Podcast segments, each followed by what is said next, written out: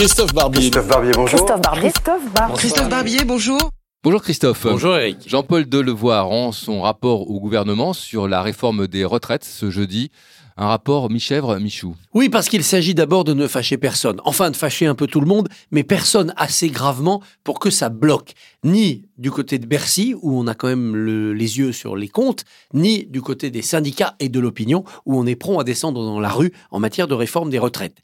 Jean-Paul Delevoye et Macron avaient une haute ambition, changer de système, c'est-à-dire passer à une retraite par points, où chacun accumulait des points tout au long de sa vie, et à la fin, en prenant sa retraite, le point avait une certaine valeur, ça donnait la pension. Ça permettait de valider le slogan de la campagne de Macron, chaque euro cotisé correspond au même versement pour les citoyens. Personne ne peut toucher plus en ayant cotisé moins ou plus que son voisin. Et ça, c'est un système de justice évident. Sauf qu'au passage, ça oblige non seulement à changer de système, mais à supprimer les régimes spéciaux. Il y en a beaucoup des régimes spéciaux, et derrière chaque régime spécial, il y a une corporation qui peut être en colère. Et puis il y a par ailleurs des retraités qui ont besoin de ces pensions, souvent corrigées, pour, pour vivre. Est-ce que la méthode de Levoix est la bonne? Dans la discussion, c'est sûr. Il a pu euh, entretenir jusqu'au bout une bonne qualité des débats. Dans le résultat, c'est moins sûr. S'il obtient ce soir le feu vert de la CFDT, qui dit Banco, c'est un bon travail, on abonde, et le feu vert de Bercy, qui dira ça nous va, avec la fameuse réforme de l'âge pivot pour inciter les gens à travailler plus tard,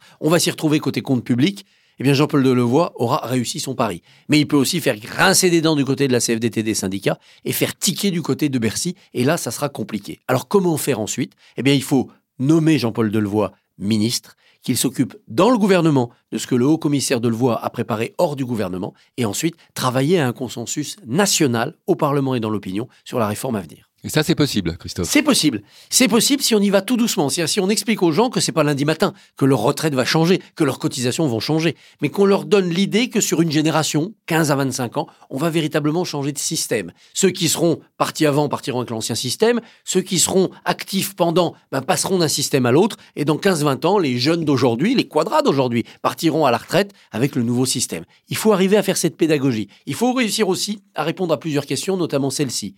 Comment garantir la valeur du point Parce que vous cotisez, vous augmentez euh, votre stock de points, puis le jour où vous partez à la retraite, si la veille de votre retraite, il y a un crack financier, on va vous dire, ah, pas de chance, le point valait 15 euros, il en vaut 6 aujourd'hui, et votre retraite va avoir fondu de plus de la moitié. Et ça, il faut en protéger les citoyens, ça fera partie de la pédagogie des semaines à venir, des mois à venir du côté du gouvernement.